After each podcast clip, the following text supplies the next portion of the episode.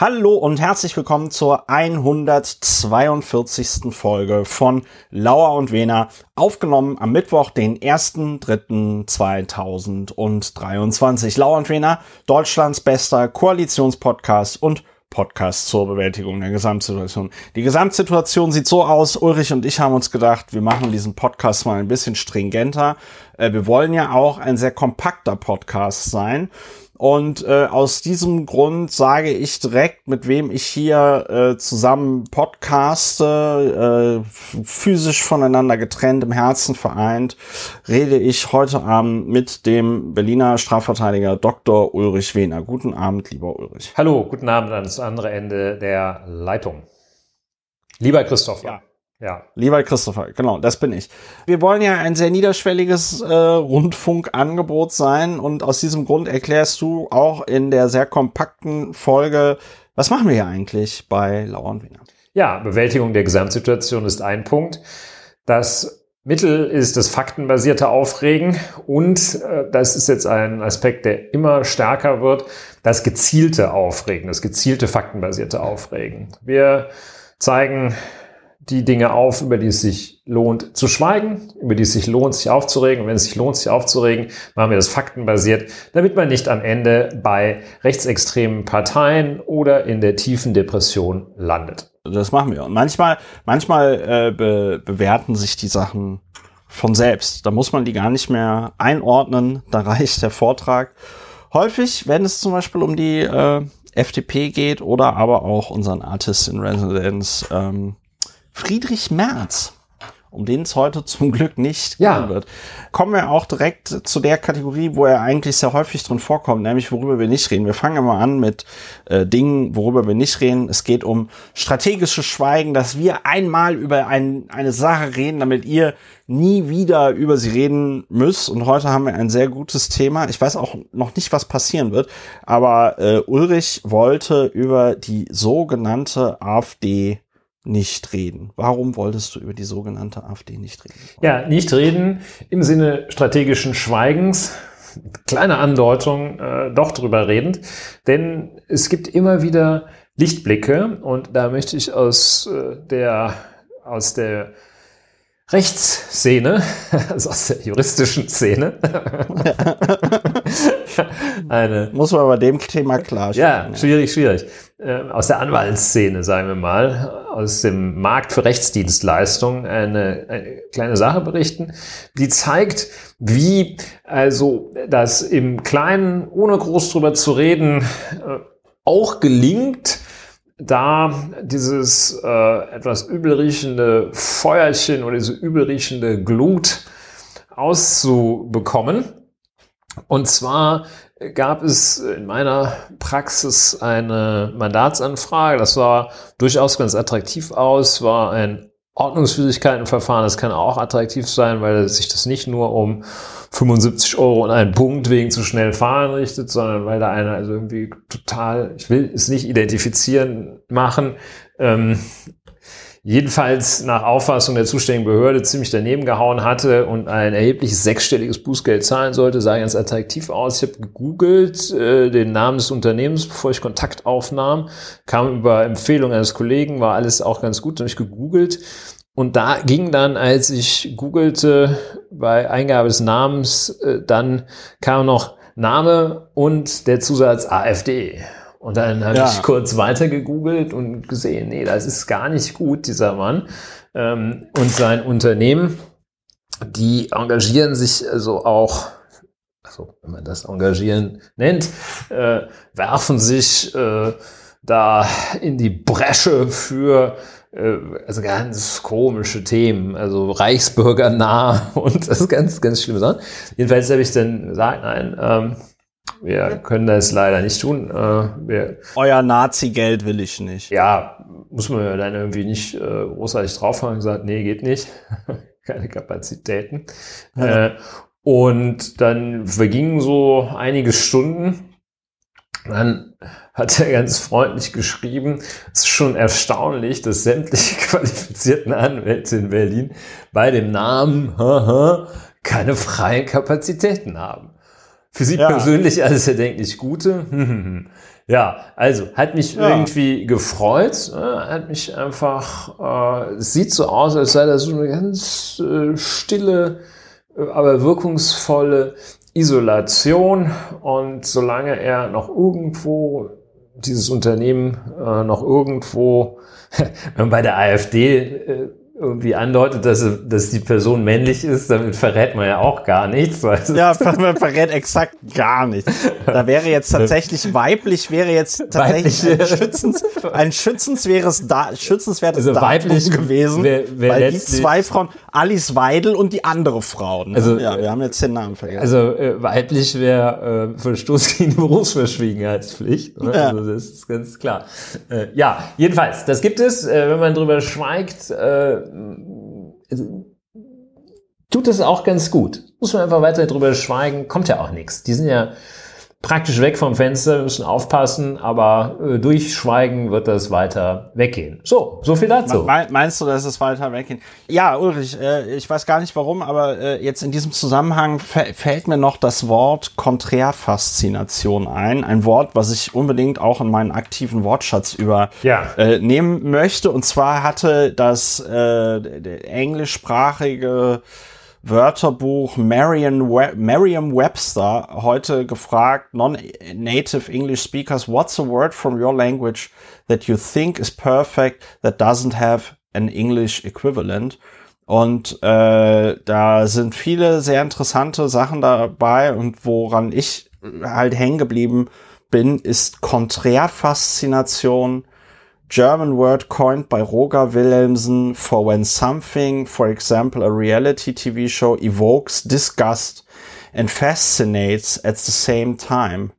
Konträrfaszination finde ja. ich ist ein äh, super Wort, sollte viel besser, äh, viel mehr verwendet werden. Kann man auch ein schönes Verb draus machen, oder? Nee, kann man ein, was, ja, wie, wie heißt also, das denn, wenn ich sage, ich war konträr fasziniert? Ist das dann ein Adjektiv, ne, oder?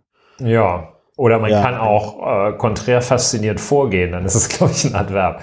Aber ja. ähm, und äh, ja, sehr schön, äh, sehr schön, gefällt mir ausgezeichnet aus verschiedensten Gründen. Mir gefällt schon diese Frage, äh, die da äh, aufgemacht wurde, äh, sehr gut. Ne? Welches Wort und so ja. gibt's bei euch, das, das ihr uns gerne geben würdet. Bislang haben die Deutschen ja immer so Blitzkrieg und solche Sachen exportiert. Ja, ja. Wanderlust, kind, Kindergarten. Kindergarten and, jetzt. And things like that. Dafür haben wir Fuck Off bekommen. Auch nicht schlecht. Ja. Und äh, das andere ist, äh, die Konträrfaszination passt natürlich auch sehr gut äh, in die Rubrik, worüber man nicht redet. Ja, genau. Es ist so, ja, man bleibt halt stehen und guckt sich das tote Tier auf der Straße, den Autounfall oder so. Es gibt jetzt auch ganz schlimme Twitter-Accounts, ganz schlimme Sachen machen die Leute und äh, oder die AfD, man guckt sich das an und denkt, oh, boah, Gott, oder oder es gibt ja, es gibt Friedrich Merz, das ist eigentlich auch sowas, ne? Das ist das, Influencer. Das ist so ein, ähm, ja, das ist halt auch irgendwie etwas zur eigenen Erhebung. Ja, toll. Konträrfaszination. Vielleicht überlegen wir, ob wir da auch noch den Schwerpunkt äh, Podcast für Podcast für Konträrfaszination. Konträrfaszination. Fein. Toll. Danke Wunderbar. auch nochmal an Roger Willemsen posthum der Oscar für eines der besten, besten Wörter. Ja. Ich habe Roger Wilhelmsen dreimal in meinem Leben äh, getroffen und das letzte Mal war echt ein bisschen blöd, weil wir, weil er in den Zug eingestiegen ist und ich bin aus dem Zug ausgestiegen und wir haben kurz gequatscht und ich habe gesagt, ja, ja, ich rufe sie an und ich habe ihn nie angerufen und dann war er irgendwann tot. Das ist ein bisschen, ähm, ja, ja das, ist, das ist meine nicht ganz so schöne Roger Wilhelmsen ja. äh, äh, äh, Geschichte. Kommen wir hier zu dem Hinweis, man kann diesen Podcast unterstützen. Ihr findet dazu alle Infos unter plus.lauerundwener.de.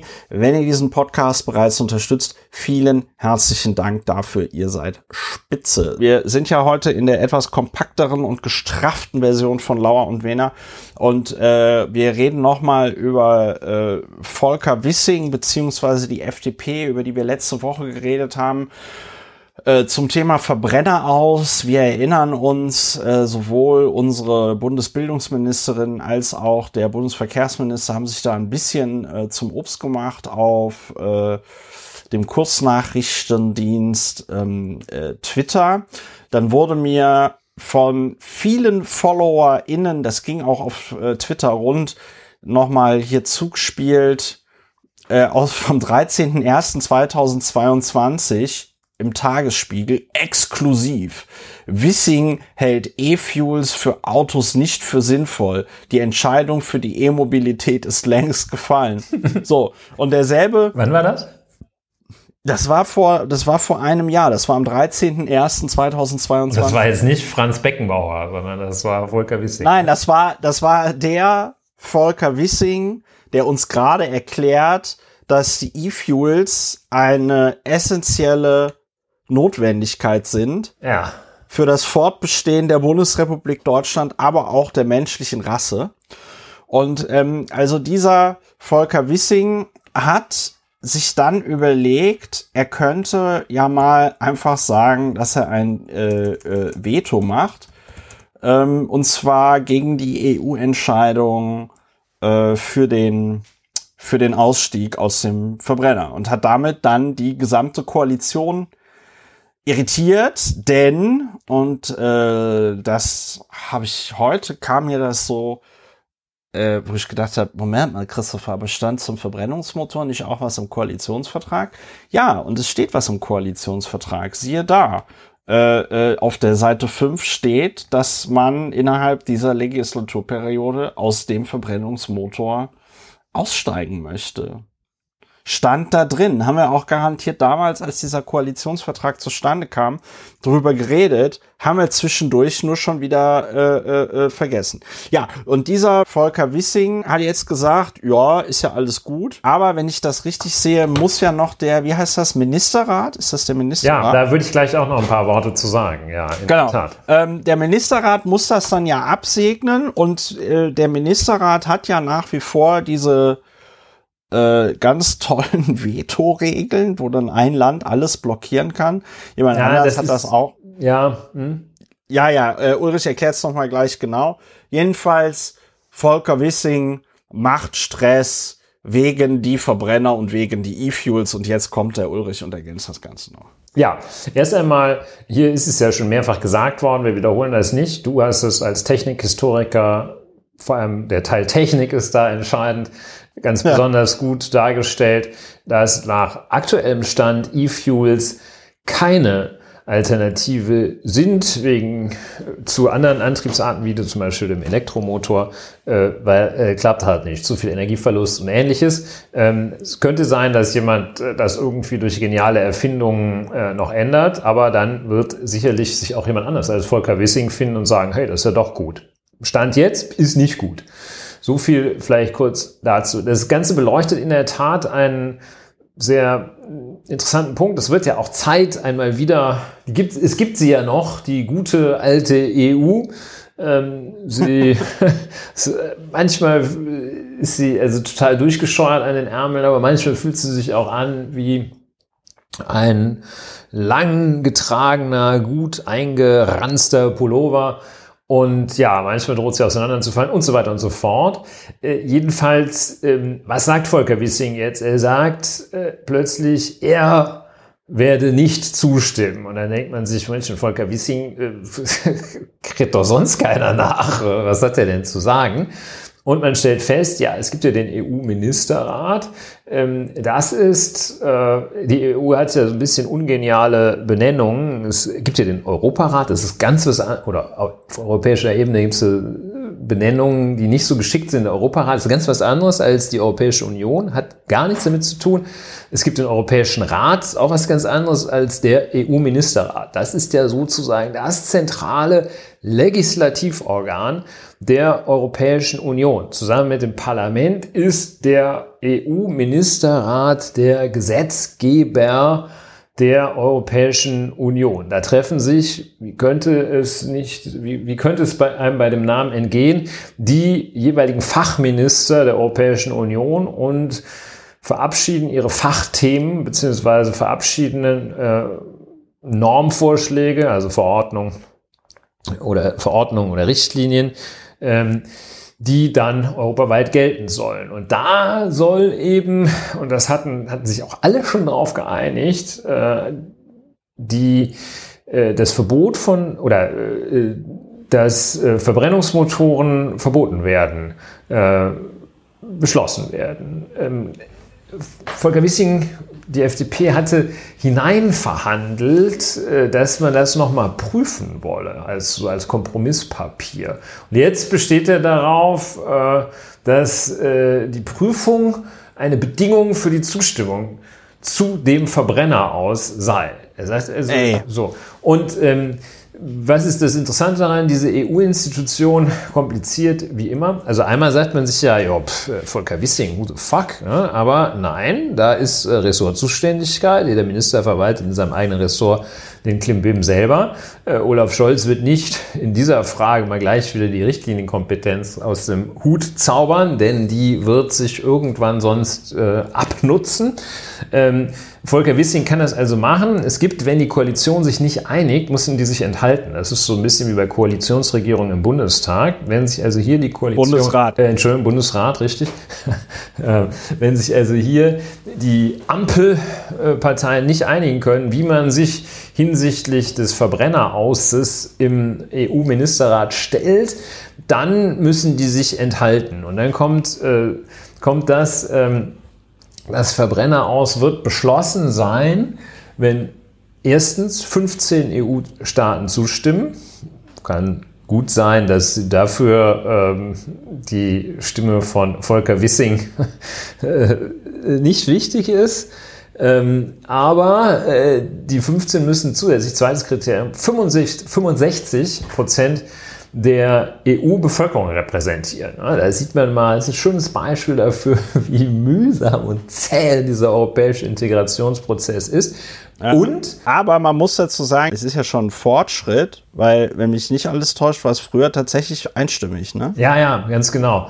Äh, also das ist natürlich schon eine erhebliche äh, Aufgabe von Souveränität. Ähm, Abtretung, Übertragung von Souverän einzelstaatlicher Souveränität auf, die, äh, auf dieses Konstrukt sui generis, was keine internationale Organisation ist, sondern noch viel mehr. So much more than an international organization. Und ähm, ja, man sieht es hier at work. Man sagt einerseits, ja, finde ich auch äh, gut, dass jetzt hier nicht ein so ein Holzkopf alles verhindern kann. Auf der anderen Seite zeigt sich hier auch wieder, ähm, dass, dass eine sehr äh, exekutiv sehr politisch geprägte Institution noch immer ist. Da geht jetzt ein Regierungsmitglied hin mit äh, anderen Regierungsmitgliedern, die darüber entscheiden, was denn jetzt äh, Recht ist in der Europäischen Union. Daher ein sehr interessantes äh, Phänomen, das Anlass gibt, über vieles nachzudenken, es gibt keinen Anlass mehr darüber nachzudenken, weil diese Frage abschließend geklärt ist, ob man die FDP wirklich braucht. Ja, die Frage ist, also da braucht man auch keine wissenschaftlichen Studien. Da gibt es jetzt mehrere quasi, ähm, der, der, der Berater würde sagen, Business Cases, ja, äh, an denen man ganz gut zeigen kann, dass man die FDP nicht braucht. Ähm, das, ich muss ganz ehrlich sagen, wir sind ja jetzt so ein bisschen in der Bewertung, glaube ich, drin. Ja, das könnte man sagen, ja. Was mich wirklich, was mich wirklich immer sehr verblüfft und aggressiv auch zurücklässt. Es ist aber auch ein Stück weit, ich will direkt Erlerntes anwenden, es ist auch ein Stück weit Kon Konträrfaszination, wie jemand wie der äh, Wissing, der jetzt tatsächlich, das weiß ich aus gut unterrichteten Kreisen, der jetzt nicht die hellste Kerze auf der Torte ist, aber immerhin schon formal. Für ein Jurastudium hat's gereicht. Für ein Jurastudium hat's gereicht, genau. Für, also formal ist er ja schon gebildet. Und wie der dann da die Chutzpe hat, zu sagen, ja, ja, wir brauchen erst eine wissenschaftliche Studie. Das ist ja das, was ähm, das hatten die doch bei irgendwas, genau, das hat ja der Buschmann, der Buschmann hatte das gebracht beim Thema Masken, ja. Ähm, als ob das noch nicht geklärt wäre, als ob das noch nicht erforscht wäre. Und du hattest vorhin gesagt, irgendwelche findigen und genialen Erfinder machen dann vielleicht noch was besser. Dieser 80 Prozent äh, Wirkungsgrad eines mhm. Motors, mhm. ja, das ist schon das obere, äh, nicht 80, dieses 20 Prozent Wirkungsgrad, ja. ja, also die 80 Prozent äh, äh, Verlust. Das hat auch physikalische Gründe. Also das heißt, du kriegst das auch nicht mehr großartig optimiert. Und dass also jetzt sich Volker Wissing da so hinstellt, ähm, als ob man irgendwie letzte Woche den Verbrennungsmotor und den Elektromotor entdeckt hätte und, und sagt so, ja, da müssen wir jetzt noch klären, was da besser ist. Das ist echt dreist. Und das ist auch insbesondere vor dem Hintergrund der Klimakatastrophe, die man ja jetzt auch nicht mehr weglächeln kann, ist es halt so oberdreist. Und ich frage mich halt echt, was die sich dabei denken. Was denkt er sich dabei? Ja, das denkt ist sich dabei? Mhm. Äh, ja, also das ist wirklich, ich, kann, eine, das, ich finde schon. Also es gibt äh, das, habe ich in der kürzlich ist, äh, bin ich darauf gestoßen. Das nennt sich hermeneutisches Wohlwollen. Ja. Das ist eine eine Technik, ähm, mit der man ähm, wir, wir wenden das schon immer an. Ne? Also wir klugen ja. ähm, eine Technik, mit der man das äh, Argument des Gegenübers ähm, bestmöglich und mit größtem Wohlwollen äh, betrachtet und interpretiert. Also das Gegenteil äh, des äh, Strohmann-Arguments. Ne? Man macht das nicht, macht das Argument der anderen Seite nicht total absurd und bekämpft es dann, sondern man guckt, könnte denn da irgendwas dran sein? Also hermeneutisches Wohl, äh, ähm, äh, Wohlwollen. Und wenn, also ich stelle fest, ähm, mich ganz, ganz doll konzentriere und ganz, ganz wohlwollend bin, ja, sieht das noch immer geht scheiße nicht. aus. Das sieht ja, immer noch Mist aus. Ne? Ja. Also führt zu äh, original nichts. Also, aber man kann den ja auch nicht reine Boshaftigkeit unterstellen. Nee. Äh, ist schwierig, was, was sie damit wollen. Also offensichtlich, ähm, gehen, jedenfalls ein wahrscheinlicher Weg ist, sie gehen davon aus, dass sie damit Wähler gewinnen. Ne? Und das ist äh, ja. Ja. ja, also das ist, das ist, ähm, das ist total. Sollte man meinen, ist, ne? Also es klingt ist wirklich unwahrscheinlich, ist, ist aber wohl klingt so. Wirklich, klingt es ist doof. wirklich, ja, es ist wirklich, es ist wirklich abgefahren, weil das meinte ich vorhin mit, ich, ich weiß nicht, warum der das macht, ähm, wo man ja auch wirklich sagen muss, also die, die, also die freundlichste Erklärung, die ich habe, ist, er ist einfach strunzdumm ähm, und versteht einfach nicht, worum es da, worum es da geht und was das alles bedeutet. Äh, er versteht das mit dem Klimaneutral nicht und denkt, äh, äh, das, das wäre nicht klimaschädlich, wenn man Autos aus E-Fuels äh, äh, mit E-Fuels betreibt, wo ich ja schon in einer der letzten Folgen erklärt habe, der Denkfehler ist, dass das Konto auf Null wäre oder so, aber wir sind knietief im Dispo, was den CO2-Haushalt angeht. Ähm, ich, ich kann es, ich kann es tatsächlich nicht erklären, außer mit äh, Soziopath oder äh, Strunzdumm. Oder, was natürlich auch möglich ist, der sitzt da in seinem Bundesverkehrsministerium so ein bisschen wie im Führerbunker bei der Untergang, ja, und hat da um sich geschart äh, äh, so eine Entourage aus jungen Liberalen und äh, alten Weggefährten aus der rheinland-pfälzischen äh, FDP, ja. Und ähm, die sagen ihm den ganzen Tag, ey Volker, da musst du jetzt, da musst du jetzt für den Verbrenner kämpfen und so, ja. Und wenn der da niemand hat in, in seiner Entourage, der ihm auch mal sagt, hier guck mal Volker, ich hab's dir mal aufgemalt, das ist eigentlich ganz einfach, ähm, dann wird es natürlich, dann wird es natürlich schwierig. Und dann ist man auf einmal der Meinung, man muss das jetzt bis nach Kaiserslautern durchfechten ja. mit dem Verbrennungsmotor. Ja. Also wir sind bereit, das ist aber auch das Äußerste, was wir, was wir anbieten können, ist nicht der nicht das der Böswilligkeit zuzuschreiben, was man auch durch, Un durch Dummheit hinreichend erklären ja. kann hier. Äh, es gibt noch einen, oder mir fällt jedenfalls noch ein Aspekt ein, äh, Herr Wissing, Bundesminister Wissing hat auch wörtlich gesagt, so wird er jedenfalls in der Süddeutschen Zeitung zitiert, wir wollen das Verfahren nicht aufhalten, wir wollen nur die offene Frage noch geklärt haben. Und das ist das, was du vorhin sagtest, äh, kommt da mit irgendeinem Gutachten, dass man nochmal feststellen muss, ob Rauchen jetzt wirklich schädlich ist. Und ja, oder ob Asbest Krebs erregt. Oder ob eine, äh, eine FFP2-Maske womöglich gegen Infektionen schützt. Und was, was ist, was so. ist eigentlich mit diesem FCKW? Ja? ja, also ich finde auch, es ist überhaupt nicht erwiesen. Das Quecksilber, das war doch gut. Das war doch super in der Thermik. Hat doch super gegen Syphilis funktioniert. Ja, ja, gut. Das, also, ja, anyway. Also das ist ähm, ein bisschen unerfreulich, was Herr Wissing da macht. Wir verstehen, wir können, glaube ich, äh, sagen, wir verstehen es nicht. Ne? Also, nee, man äh, versteht es nicht. Wir verstehen nicht, was das, äh, was das soll. Womit wir, verstehen es nicht, sind wir auch so ein bisschen beim nächsten Thema fast schon. Ne? Ja, fa fast schon, aber eine, eine Erklärung hätte ich noch, die ist aber dann tatsächlich nicht so schön. Äh, und zwar, Volker Wissing ist einfach korrupt. Ja. Ja, das dass der sich, ähm, dass der sich durch die äh, Spenden der Automobilindustrie an die FDP irgendwie gebunden fühlt, dass da möglicherweise irgendjemand aus der Automobilindustrie ihm signalisiert, äh, äh, ja, also Volker, wenn du dann nicht mehr Verkehrsminister bist, was ja nicht weich. so lang hin ist möglicherweise. Ja, wenn die FDP so weitermacht, äh, geht das schnell, ja.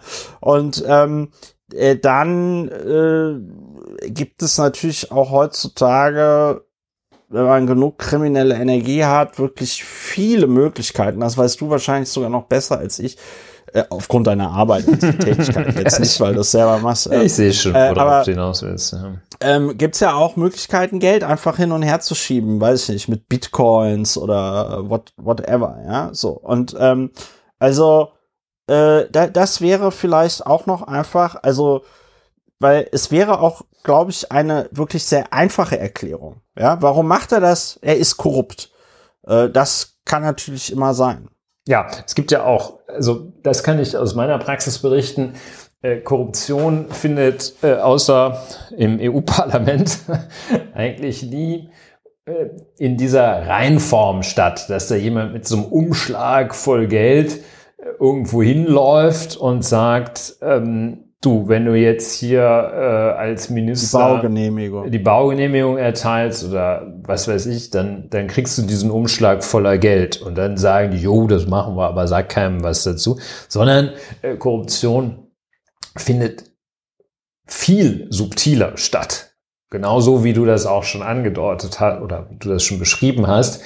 Das ist äh, nicht diese direkte, äh, die Kickback-Korruption oder die Bauamtsleiter-Korruption oder die Chefarzt kriegt äh, ein Haus in Südfrankreich, wenn er die Herzschrittmacher von Oh, das waren noch Zeiten, einbaut oder was? So, nein, äh, wesentlich korrupter, äh, wes wesentlich äh, subtiler. Dazu äh, ja. angeregt durch das Thema Korruption komme ich nicht umhin, muss ich kurz teilen eine Geschichte, die ich heute gelesen habe. Stichwort ja. Europaparlament, wo also ja irgendwie total äh, totale Unsummen an Geld offenbar zirkulierten. Und äh, aus dem Umfeld gab es also äh, Antonio Panzeri und Francesco Giorgi.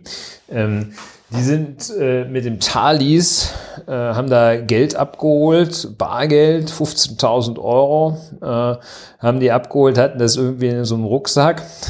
Thalys zwischen Paris und Brüssel. Der Artikel weist zutreffend darauf hin, dass da immer vor vor Taschendieben, Taschendieben gewarnt wird und jedenfalls diese ja. beiden Holzköpfe fahren dann mit ihren 15.000 dreckigen Korruptionseuro von äh, Paris nach Brüssel im Talis und lassen sich die Knete klauen.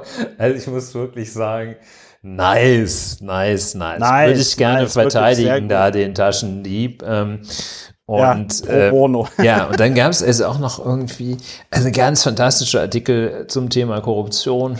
Wir kommen zum, auf das Thema Korruption über Volker Wissing, auch Glückwunsch, ja. Herr Wissing.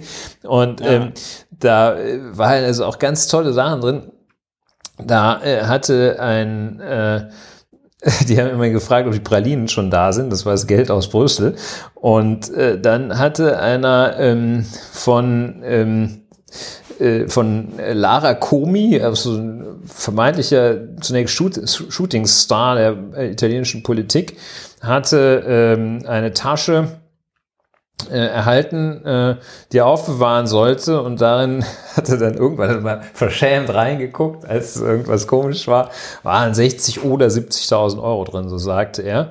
Und dann behauptet er, und das ist wirklich eine der, wo ich sagen muss, ähm, geile Verteidigung. Er habe das Geld in den Müll geworfen. das, das ja. ist, also meines Erachtens ist es, äh, ist es nicht vorstellbar.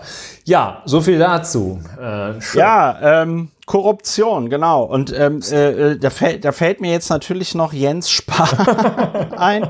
Und ähm, über den können wir hier nicht reden, aber vielleicht sparen wir uns das für eine der nächsten Folgen auf. Sparen wir auf, uns. Hm. Weil ähm, ich, ich finde, wir müssen noch mal über den Verkauf von Jens Spahns äh, äh, Villa reden, weil meiner Meinung nach passt da einiges irgendwie äh, nicht zusammen ja, bei der ganzen. Wir schicken das Investigativteam los und dann gibt es schon bald. Äh, ja, die müssen gar nicht so ja. tief graben. Die kommen da mit einem einfachen Klappspaten, kommt man da wahrscheinlich schon weiter. Mit einem einfachen Klappspaten, ja. Kommen wir schon zum nächsten Thema. Du hattest es vorhin angedeutet, Ulrich, äh, bei Dinge, die wir nicht so ganz verstehen. Franziska Giffey, die amtierende, ich muss das jetzt so beschreiben, damit die ganze Absurdität klarer wird. Franziska Giffey, die amtierende, regierende Bürgermeisterin von Berlin, Klammer auf, SPD, die sich in einer Koalition momentan befindet mit den Grünen und der Linkspartei, eine Koalition, die einen Koalitionsvertrag ausgehandelt hat, der bis 2026 geht.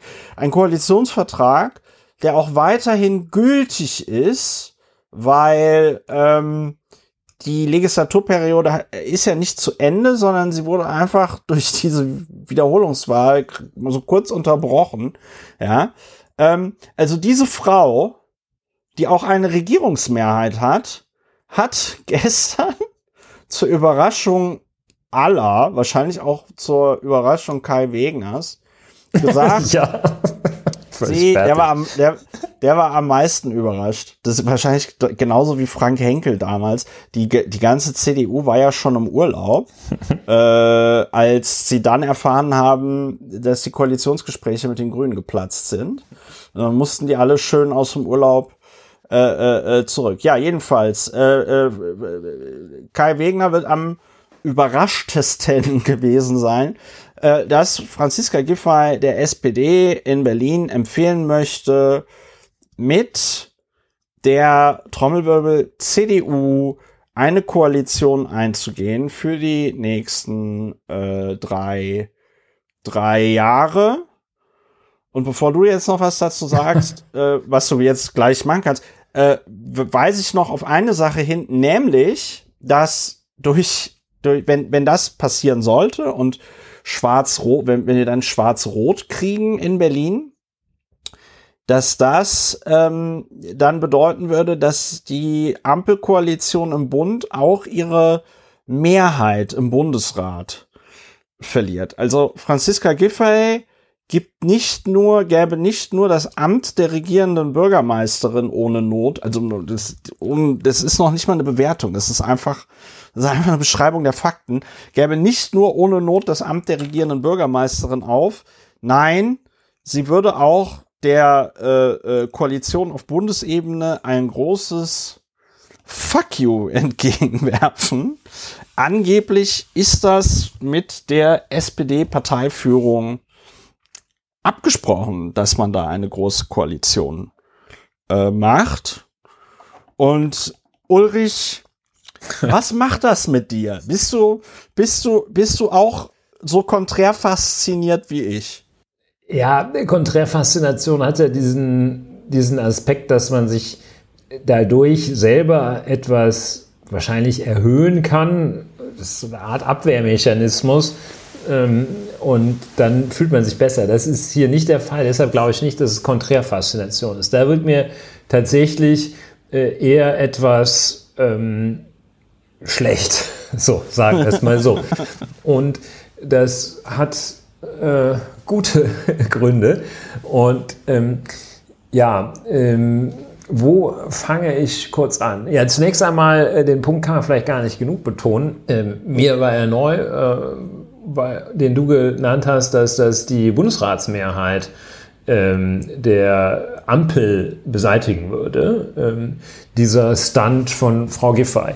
Ähm, ein Punkt äh, darüber hinaus, wir haben ja über Frau Giffey häufiger gesprochen, äh, mit einer gewissen Faszination, gar nicht mal so eine Konträrfaszination, sondern eigentlich eine äh, Direktfaszination. In meinem Fall es jedenfalls. war auch mit, mit, mit einer Prise, mit einer Prise Angst, in Ja, dem Sinne, ja. dass man, sie, man, man möchte sich Franziska Giffey nicht zum Feind machen. Ja, genau. So, wenn man sich so einen brutalen Western anschaut, wo der Held alle über den Ja. Haufen ballert und findet trotzdem gut, möchte ihm aber auch tatsächlich nicht begegnen in Sacramento. Und ähm, wo wir dann so festgestellt hatten, nee, die hat es so. Ähm, die ist so, so. Faust, ja, ich wollte gerade auch diese komische Metapher, Faustdick hinter den Ohren, äh, diese Plattitüde, aber äh, sie ist äh, sehr geschickt. Das ist halt wahr, Sie ne? ist sehr, ja, richtig, objektiv wahr, bewiesen, be beweisbar und bereits bewiesen. Und äh, dass sie also sehr, das hatte ja innerhalb ihrer Welt und innerhalb einer kleinen, äh, vom Machterhalt äh, geleiteten Welt hatte das ja alles Hand und Fuß, was sie gemacht hat. Wie sie zurückgetreten ist als Familienministerin in Berlin angetreten ist, wie sie gesagt hat, ja, äh, mit, dieser, mit diesem Plagiat. Versprechen gegeben. äh, wie, diese äußerste Geschicktheit, Geschicklichkeit, ähm, Gerissenheit vielleicht schon, so dass ich mich frage, was ist denn jetzt hier das, um eine Metapher von dir zu verwenden, der, der Zug in diesem Franziska Giffeyschen mehrdimensionalen Schachspiel. Das weiß ich nämlich nicht und äh, es wird irgendwie auch nicht klarer. Die Analysen sagen ja, oder die Analysen, die mir bekannt sind, sagen ja, ähm, basierend auf dem, was sie auch sagt, sie hätte jetzt irgendwie den Eindruck, die Koalition sei äh, durch, äh, das gehe nicht mehr, die Bevölkerung habe das abgewählt und ähm, ja, äh, das ist natürlich irgendwie, äh, das, das ist ja auch äh, sehr, äh, wie soll man sagen, da- da haut man sich ja, nennt man sich ja selber blöd ähm, und bescheuert, wenn man jetzt meint, irgendwie das vor einem Jahr nicht kapiert zu haben, nicht gesehen zu haben. Also das, Ja. das kann eigentlich nicht der Grund sein. Ich würde vermuten, oder ich würde nicht vermuten, ich denke, dass sie weiß, dass sie äh, nach einer vollen Legislaturperiode, also nach weiteren drei Jahren, als regierende Bürgermeisterin mit einer Stimmenmehrheit, nicht Sitzemehrheit, Stimmenmehrheit von 50, äh, wäre sie wahrscheinlich weg vom Fenster. Und ich denke, sie äh, möchte das machen, was man, äh, also so, eine- so eine Art äh, retardierendes Moment oder so. Sie nimmt sich zurück äh, ähm, und taucht etwas ab, als sie ist schon Supersenatorin. Na, Halleluja, dann geht's ja richtig rund.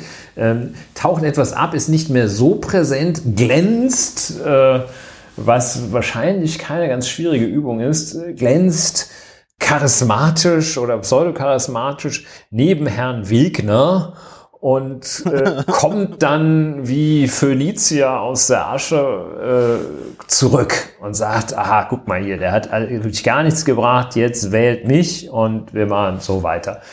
Genau, wählt, wählt, wählt mich, wählt die Frau, die das alles erst ermöglicht hat. Ja, und also weiter ist äh, das Schlimme, ähm, dass also für, für uns Berliner, äh, es gibt ja, das hattest du beim letzten Mal auch äh, dargelegt, äh, es gibt ja hier in, im Land Berlin, auch wenn es eigentlich überall eine Stadt ist, äh, gibt es ja gewissermaßen so einen, äh, diesen, diesen Konflikt äh, zwischen ähm, Stadt- und Landleben. Also es gibt, äh, Ja. also alles, was hier außerhalb äh, des sogenannten S-Bahn-Rings ist, äh, ist Ja. also irgendwie stramm, stramm konservativ und alles, was Ja. inhalt, innerhalb ist stramm, äh, oder da sagt man nicht stramm, ist schön progressiv. Ne?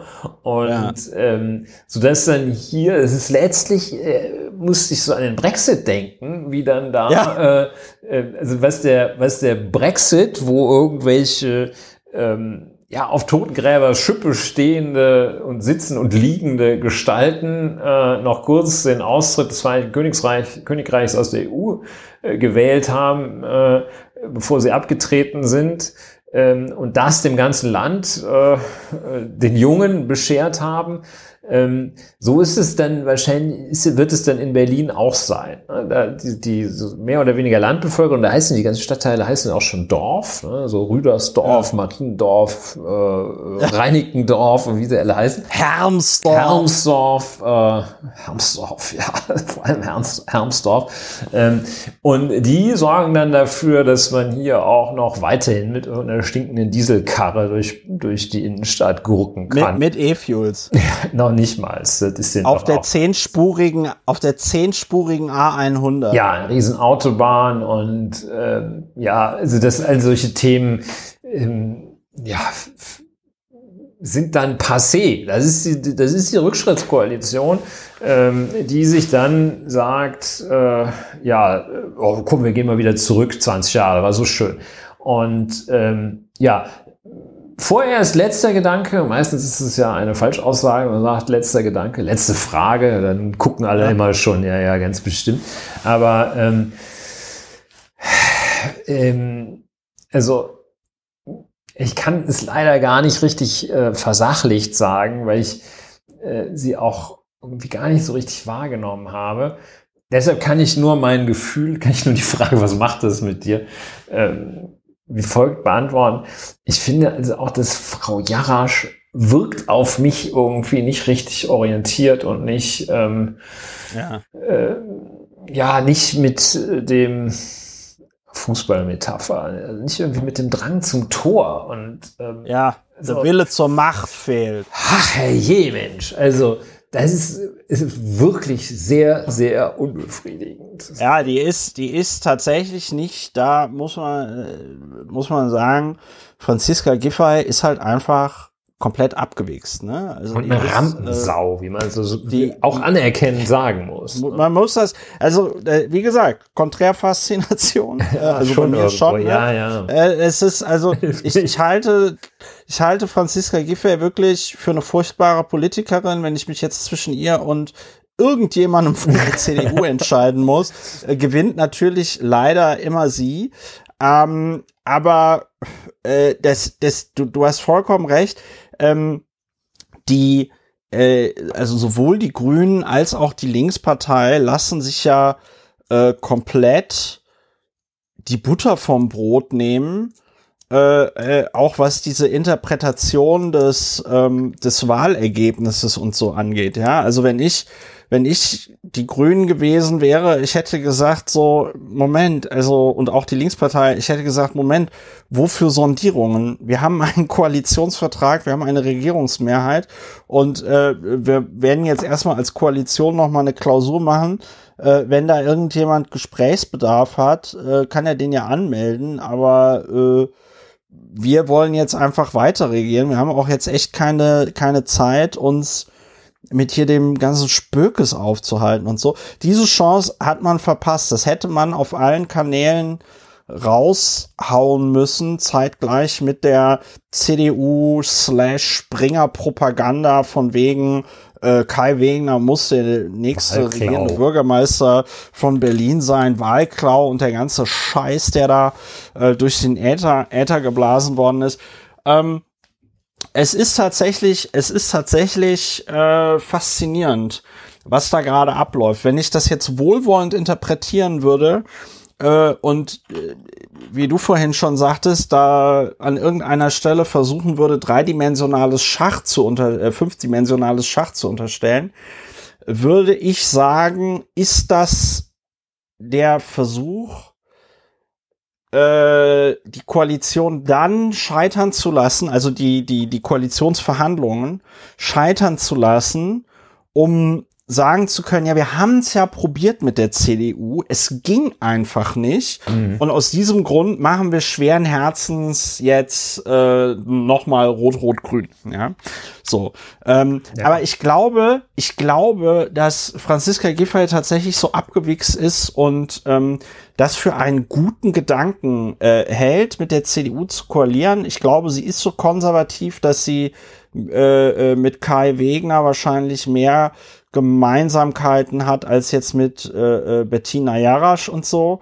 Und ähm, sie ist dann da auch, wie du sagst, äh, strategisch genug, dass sie sagt, ja gut, dann bin ich halt mal äh, ein paar Jahre keine regierende Bürgermeisterin mehr und dann äh, äh, wird das noch mal. Wobei ich mir nicht, also ja. ich bin mal gespannt, wie Franziska Giffey gedenkt, diesen Stunt politisch zu überleben. Also wenn, wenn sie das hinkriegt, dann müssen wir uns echt Gedanken machen, weil dann wird diese Frau auch noch mal Bundeskanzlerin. Ja, dann, also reicht, dann reicht auch das, das Wort die, Konträrfaszination nicht ja, mehr. das reicht nicht mehr aus. Dann müssen wir dann müssen wir dann eigene, muss ein eigenes wissenschaftliches Fach draus gemacht werden. Ja, ich bin Nein, also das ist wirklich sehr gespannt, ob das, das kann ja. natürlich sein. Also ich glaube auch nicht, dass sie das scheitern lassen. Also sie jetzt nur verhandelt, um scheitern zu lassen. Also klar, ich meine wohlgemerkt, ne? Also die, die dürfen alle alle ähm, alle Koalitionen äh, eingehen, die sie wollen, aber aus Sicht der SPD und äh, aus Sicht der Grünen, äh, auch der Linken, also letztlich aus Sicht aller, die irgendwie ein, äh, eine Entwicklung nach vorne und nicht nach ja. eine Rücksch Rückentwicklung äh, haben wollen, ist das, ist das großer Mist. Ja, und ich kann an dieser Stelle auch nochmal äh, sagen, und das sage ich ja jetzt aus eigener Erfahrung, also die fünf, die fünf Jahre äh, Innensenator Frank Henkel, das war für Berlin nicht gut. Äh, äh, es war eine schlimme Zeit. Also, und äh, bestes Beispiel dafür ist ja erst vor einigen Monaten da das Urteil ergangen in der äh, Razzia damals äh, in dem Großbordell Artemis, wo jetzt das Land Berlin dem Betreiber 100.000 Euro bezahlen durfte. Ähm, also man sieht, wenn, wenn die CDU äh, äh, äh, irgendwas macht, das hat halt das hat halt nicht Hand und Fuß. Also insbesondere bei der Berliner CDU. Die labern dann halt irgendwie rum. Also genauso hier dieser Mario Chaya, der äh, Gesundheitssenator war. Es war eine totale Katastrophe. Er war auch verantwortlich für die äh, Flüchtlingsunterbringung und das war ja auch das Jahr 2015, in dem äh, so viele Menschen zu uns gekommen sind und ähm, da das hat überhaupt nicht funktioniert mit der Flüchtlingsunterbringung und das lag tatsächlich auch an das muss man einfach so sagen, Obstruktion. Also der Typ hat einfach absichtlich nicht seine Arbeit gemacht, weil er das dort äh, behindern äh, äh, wollte. Und um noch ungefähr so äh, den Charakter der Leute oder was das so für, für Menschen sind in der Berliner CDU, ähm, um das noch mal ein bisschen vor Augen zu führen. äh, sei da erinnert an den, an den, weiß ich nicht, wie viele Tage der äh, Senator war, 14 Tage oder so. 14 Tage klingt natürlich gut. Der 14 Tage Senator, also mehr als 14 Tage waren es aber nicht. Ähm, und zwar Justizsenator, jetzt fällt mir der Name Herr Braun. ein. Braun, ne? Genau. Und der als Notar. Also, der war, glaube ich, nur drei also, Tage, aber ähm, ja. Naja, ein bisschen das, länger, ein bisschen länger schon. Ja, der, der, der Fall ist äh, anders. Komplex. Ja, also das war eigentlich, das war nicht so sehr sein, sein, Ver, sein Ver, das, war nicht so schlimm. das war, war nicht gut, so schlimm. Ich kann es, gut, äh, man muss dazu sagen, er wurde in der Geschichte, glaube ich, nicht irgendwie verurteilt oder sonst irgendwas. Nein, ähm, er, er, ist, er ist nur zurückgetreten. Ja weil es nicht mehr zu vermitteln war äh, bei irgendwas mit Schrottimmobilien und Beurkundung. Ja, ja jedenfalls ähm, ist die CDU in Berlin aber trotzdem die Partei, der wir auch diesen einen Teil dieses krassen Schuldenberges äh, zu verdanken haben. Stichwort Bankenskandal. Also es ist wirklich einfach, das ist keine gute Idee, die CDU in Berlin ans äh, ans Ruder zu lassen. Also und insbesondere und ich verstehe da auch tatsächlich jetzt nicht die, die Strategie der Berliner SPD, insbesondere wenn man dadurch auch die äh, Mehrheit im Bundesrat so torpediert. Ja, schwierig, schwierig, schwierig. Beobachten, wir beobachten das. Wir, wir beobachten das und sind aber schon auch ein bisschen entsetzt. Ne? Ja, wir beobachten Muss es man- entsetzt. Muss man, beobachten das ganz entsetzt. Kommen wir noch zu einem anderen schönen Thema, äh, über das ich ja sehr gerne rede, bei dem mein Podcast-Partner, glaube ich, eine etwas andere Auffassung hat als ich. Aber heute gab es ja, heute ist ja der erste Dritte und heute war der quasi vorletzte Schritt zurück zur Normalität, wie das unser Bundesjustizminister Marco Buschmann nennen würde. Ja, nämlich wurden Corona-Schutzmaßnahmen zurückgenommen.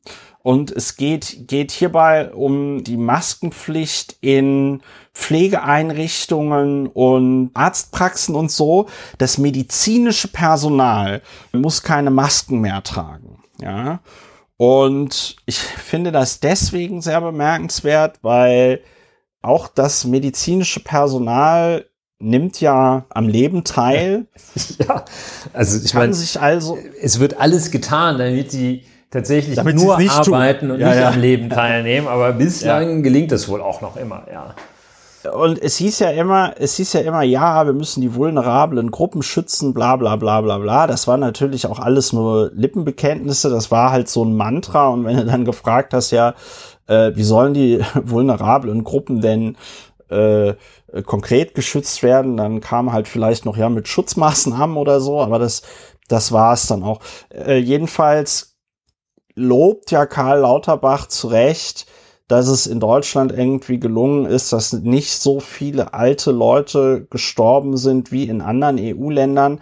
Darüber haben wir ja zu Beginn der Corona-Pandemie auch geredet. Das liegt ja unter anderem an unserem asozialen System, dass du in Deutschland von deinen undankbaren Kindern irgendwann einfach ins Altenheim abgeschoben wirst, ja, und dann dort den Rest deines Lebens fristen darfst. Ähm, äh, und wir dadurch eigentlich schon recht gute Isolation der SeniorInnen hatten. Und ähm, ja, das gibt man jetzt meiner Meinung nach ohne Not auf, indem man sagt, dass das Pflegepersonal äh, dort keine Masken mehr tragen soll, auch in Arztpraxen, dass man sagt, dass die ÄrztInnen und Angestellten in Arztpraxen müssen auch keine Masken mehr tragen, finde ich schwierig. Der R-Wert, ich habe es vorhin nachgeguckt, äh, ist im Moment über eins. Das heißt, äh, die Zahl der neuen Corona-Fälle steigt auch wieder. Äh, die kostenlosen Bürgertests sind jetzt meines Wissens komplett eingestellt worden, auch zum ersten ähm, zum ersten dritten. Äh, das bedeutet, die Testungen gehen auch äh, zurück, also auch sowieso zurück, weil gibt ja nirgendwo mehr Anlässe, wo du ein äh, negatives Testergebnis vorweisen musst und so. Isolationspflicht weiß ich gar nicht, wie das ist. Das ist, glaube ich, Ländersache, ähm, ob die abgeschafft wird oder nicht. Ja, jedenfalls, ich bin sehr unglücklich damit, weil ich der Meinung bin, dass das eher zu einer Verbreitung des Coronavirus führt, denn zu einer Eindämmung. Und letzter Satz, man sieht ja ganz schön, wie sich das mit den Infektionskrankheiten entwickelt an der Situation der Krankenhäuser und Arztpraxen und Apotheken in Nordrhein-Westfalen jetzt äh, nach Karneval. Da ist es so, dass äh, in manchen Krankenhäusern tatsächlich ähm, also alles komplett überläuft mit Leuten, die ähm, Corona und äh, äh, Grippe haben, wo also Stationen irgendwie umgewidmet werden, um die ganzen Leute da behandeln zu können. Und äh, ich weiß noch, wie wir zu Beginn der Corona-Pandemie waren das so Schreckensmeldungen, wenn es dann irgendwie hieß, Super Spreading Event im Altenheim, Mhm. weiß ich nicht, 60 Seniorinnen angesteckt, da wurde darüber berichtet, als ob, weiß ich nicht, äh, ja, Russland gerade Kiew angegriffen hätte oder irgendwie so, ja. Also es war schon irgendwie ein Ereignis, es hat alle irgendwie beschäftigt, alle waren irgendwie entsetzt. Und jetzt sagt man, fuck it, Senioren, ihr habt euch ja jetzt alle impfen lassen können und äh, dann steckt euch halt mit dem Scheiß an. Ja, dazu noch zwei, drei Anmerkungen. Ja. Ziemlich zeitgleich mit dem Auslaufen dieser Corona-Maßnahme wurde der Barmer Pflegereport veröffentlicht. Wurde nicht direkt in den Zusammenhang gestellt, steht aber im Zusammenhang. Der Tenor war, fast jeder zweite Corona-Tote lebte im Heim. Und ja. ähm, das waren also, ja, das ist aus sich heraus verständlich. Ich äh, hatte erst nicht so auf Anhieb äh, empfunden, ähm, worauf äh, das abzielte. Ähm, ich hatte fast so ein bisschen den Eindruck, dass in der, äh, in der Verbreitung dieser Erkenntnis äh, so mitschwang, naja, die lebten ja sowieso war alle doch gar Heim. nicht so schlimm. Ja? Ja, ja. Und, war doch gar nicht ähm, so. Das hat ja auch einen Grund, warum die, da wird ja auch einen Grund haben, warum die da alle im Heim Also, ja, ist ja nicht so schwer. Also von den, von, von uns, die wir noch äh, im normalen Leben stehen, ist- will ich jetzt natürlich keinem unterstellen und äh, scheint auch nicht so zu sein. Hatte ich nur den Eindruck, wollte ich kurz schildern. Äh, aber ähm, daraus gibt es eine sehr interessante Erkenntnis, äh, dass ähm, natürlich eine ganz, ganz deutliche Korrelation besteht zwischen der Akzeptanz, also negative Korrelation zwischen der Akzeptanz von, von Corona-Maßnahmen und der äh, Infektion von ähm, Bewohnern äh, von Alten- Ja. und Pflegeeinrichtungen. Und da war festzustellen, dass in Bremen ähm, mit 0,57 Prozent, in Schleswig-Holstein mit 1,27 Prozent nur ein sehr geringer Teil der Heimbewohner erkrankt war wohingegen in Thüringen und Sachsen 10,3 Prozent, äh, 9,7 Prozent respektive 10,3 Prozent der Bewohner erkrankt waren. So, das Ja. vielleicht auch noch mal, ähm, wenn man so ein bisschen äh, Vernunft walten lässt, sterben weniger Menschen. Hm, sollte man vielleicht doch Vernunft Ja. walten lassen. Aber Wer hätte es was gedacht? ich eben auch denke, ähm, das sind ja ähm, also dieser kurzfristige äh, vermeintliche Vorteil, jetzt endlich mal wieder äh, da den Essenswagen ohne Maske über den Flur schieben zu können, dieser vermeintliche kurzfristige Vorteil oder ohne ähm, ohne Maske da ähm, die Patientin waschen zu können. Ähm, Oder er sich, oder sich ohne Maske, ach so, nee, die, die, Pa- die Patienten müssen ja noch Maske tragen. Ja, ja, so, dieser, sorry. dieser äh, vermeintliche kleine Vorteil, der muss doch auch da, selbst den Leuten, die sagen, oh, ich bin so erleichtert, dass ich keine Maske mehr tragen muss, dem muss es doch dann, äh, ich sehe gar, kein, gar keine Möglichkeit, äh, das Ergebnis zu vermeiden, dass man sagt, ah, aber der Nachteil ist dann hier, wenn Menschen bei uns sterben, das belastet doch mich auch viel mehr, äh, als wenn ich eine Maske aufhabe. Als, als Ähm, so eine fucking Maske. Ja. also das gerade da, äh, das ist, aber es gab ja, äh, also die, die Hygiene, äh, ähm, und die Geschichte der Hygiene in der Medizin ist ja eine lange Ja. und eigentlich Sehr abenteuerliche teilweise. und immer auch wohl recht ähnlich. Also ähm, man weiß ja, dass es enormen Widerstand auch äh, gab, dass man sich äh, Die Hände wäscht. dass man sich vorher die Hände wäscht, bevor man dann da irgendwie ähm, seine Hand äh, durch einen Schnitt in den Körper des Patienten oder der Patientin steckt. Ja. Nun ja, ähm, Naja, also das war, das war bei den Entbindungen war das auch so, dass die, ähm, die, die Frauen wollten immer zu den Hebammen, weil die wussten, wenn wir bei den Hebammen äh, äh sind, die waschen sich halt vorher die Hände. Und wenn du dann zu den der Chefarzt braucht das zu dem nicht. Chefarzt gekommen bist, der gerade noch, der, der gerade noch in der Vorlesung war, wo er seinen sämtlichen männlichen Studenten nochmal erklärt hat, wie man, äh, wie man so eine Leiche obduziert und dann schön mit den Leichenfingern äh, das Kind entbunden hat. Ja, das war alles, das war alles äh, nicht so schön. Das hat auch ein bisschen gedauert, bis sich da so ein Lerneffekt eingestellt also hat. Ja, ich bitte doch wirklich sehr Maskenpflicht im Gesundheitswesen. Es ist so ein bisschen natürlich äh, die Gefahr, äh, dass wir beide hier so einen Vertrag zu Lasten Dritter quasi anstreben, dass, dass du und ich sagen, oh, das ist doch nicht so schlimm, wenn man da, wenn die anderen das machen.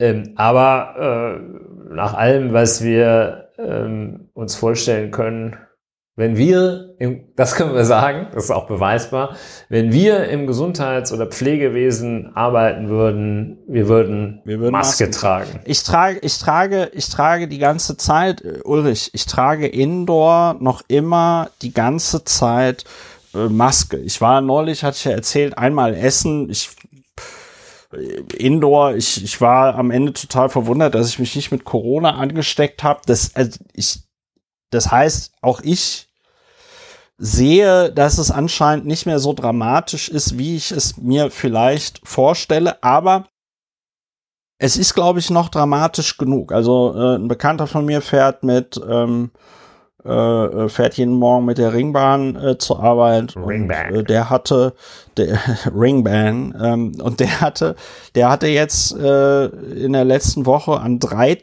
aufeinanderfolgenden Tagen jeweils eine rote Corona-Warn-App, ja, also jeweils mit einer neuen ja. ähm, Risikobegegnung. Ähm, das heißt, die Infektionen finden ja ähm, statt und gerade im Gesundheitswesen, also ich wenn ich jetzt in der Hausarztpraxis arbeiten würde oder so und dann sitzen da die ganzen Patienten und husten den Laden voll. Also ich würde tatsächlich sogar selbst wenn jetzt morgen die gute Fee kommt und sagt, Corona ist weg, es gibt jetzt kein Corona mehr, ja, äh, ich würde wegen der ganzen anderen komischen Viren, die da rumfliegen, trotzdem weiterhin Maske tragen. Es ist echt nicht so wild. Ja, ja also meine, es gibt ja, ja auch ein ganz äh, ein, ein ganz interessantes Phänomen. Äh, Zahnärzte früher früher äh, TM auch äh, weder, ja. weder Handschuhe noch Maske getragen, vielfach. Ja. Äh, und ähm, ich, glaube, äh, mit dem Aufkommen äh, von HIV ähm, ja, sind die dann dazu übergegangen, vielleicht dann doch Maske zu tragen, wenn sie sich so bis auf wenige Zentimeter über den Mund, den feuchten Mund äh, ihres Patienten, ihrer Patientin beugen. Ähm, ja die, die sagen jetzt auch nicht, ne, meine Freiheit, ich will meine Freiheit zurück.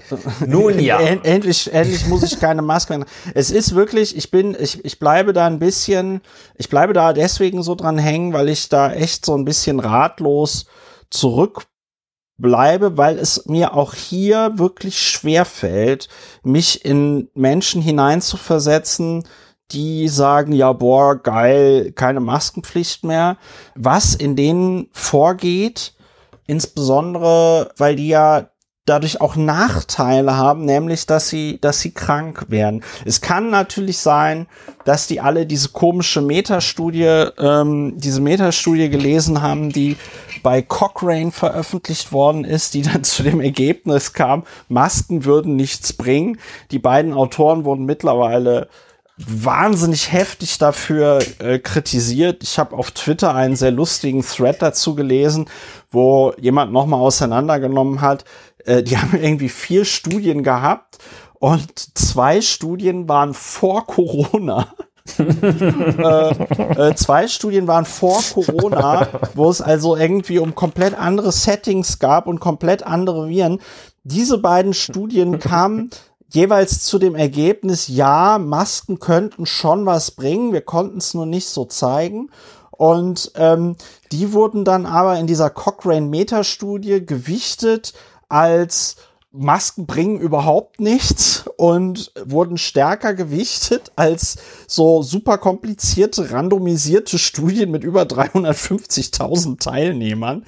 Ja, ähm, also ich verstehe tatsächlich nicht diesen Kreuzzug gegen Masken. Ich kann ihn mir höchstens so erklären, dass es da um Angst geht, dass diese Leute Angst haben vor dieser Pandemie.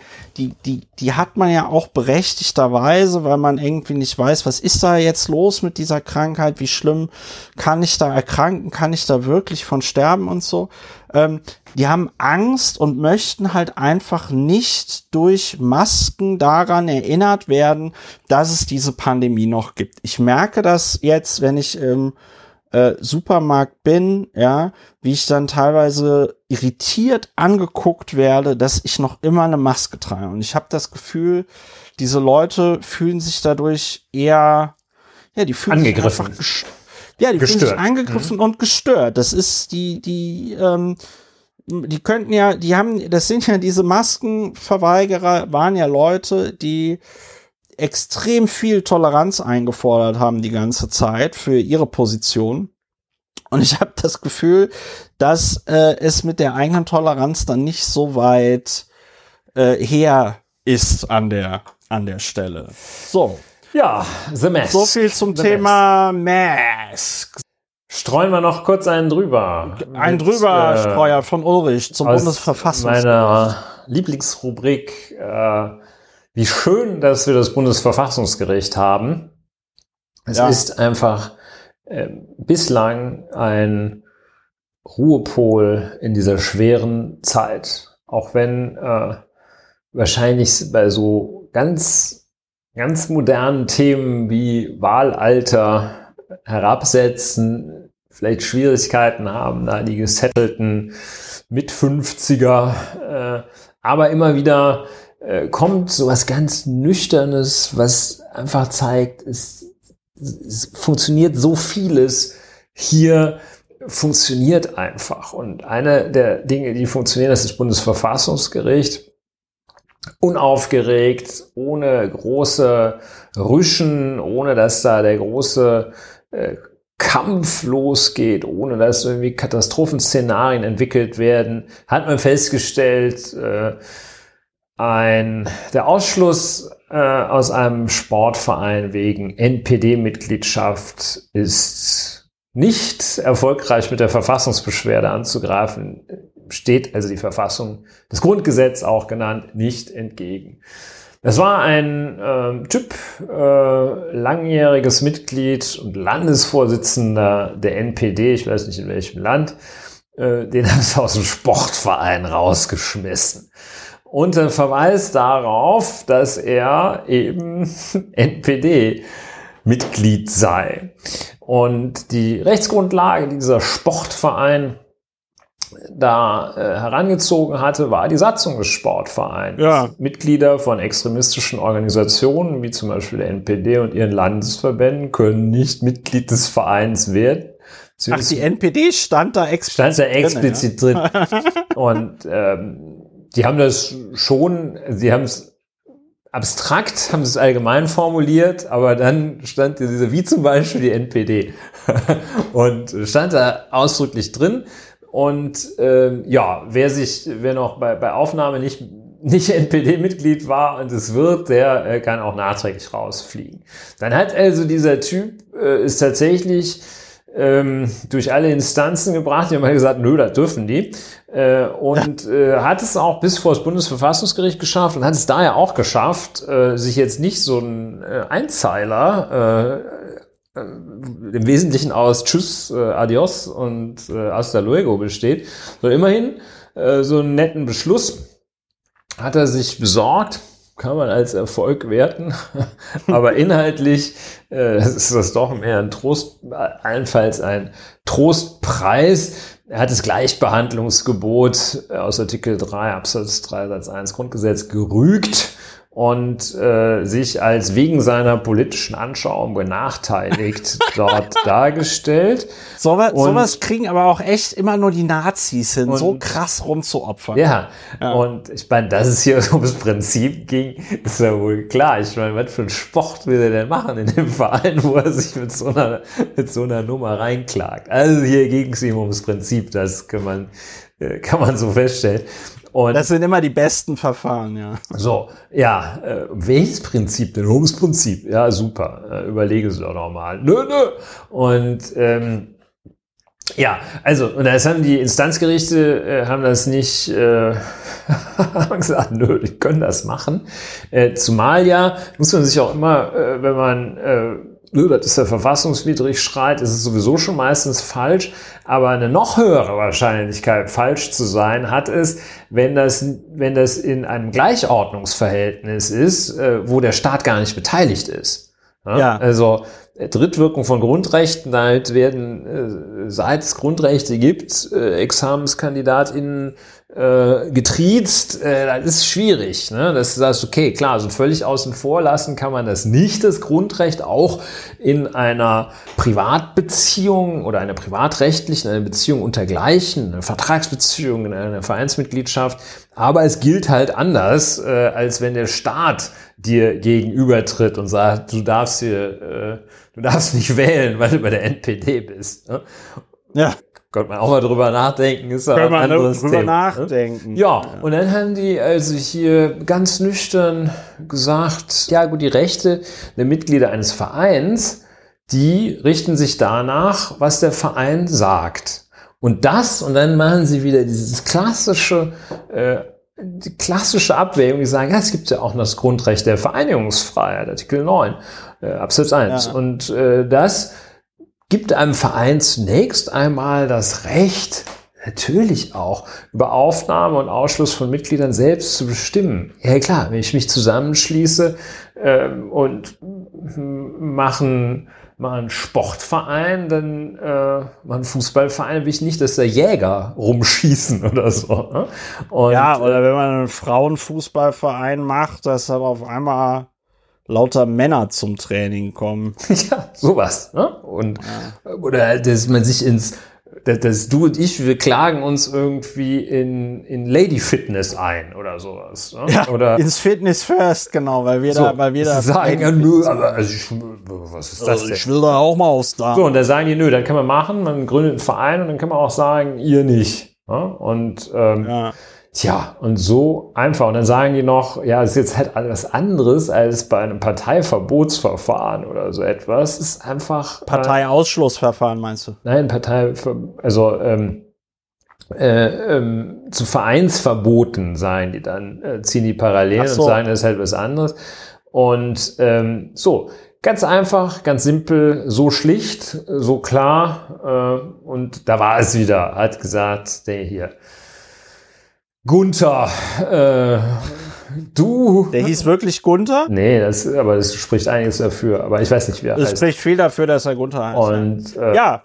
Ja, Schön. so macht ich, man das, ne? Ähm, und nicht gleich verfassungswidrig schreien, schon gar nicht, wenn's, äh, wenn ein Verein einen nicht haben will. Ne? Ja, also, aber es ist, ich sag mal, als so, wenn du bei, aus Kölsch bei Fortuna Düsseldorf klingelst oder so. es ist, es ist, ähm, du hast natürlich vollkommen recht, es ist halt komplett äh, absurd, mal unabhängig davon, was für ein Sport das ist. Äh, du brauchst ja meistens mindestens zwei Personen. Wenn der, ich sag mal so, entweder ist der Verein halt stramm rechts, dann ist denen das egal, dann kommt Wehrsportgruppe. ja, genau, irgendwie äh, Wehrsportgruppe Braun. Handgranaten, so, und, Weitwurf. Wow. Ja, Handgranaten, so, wow.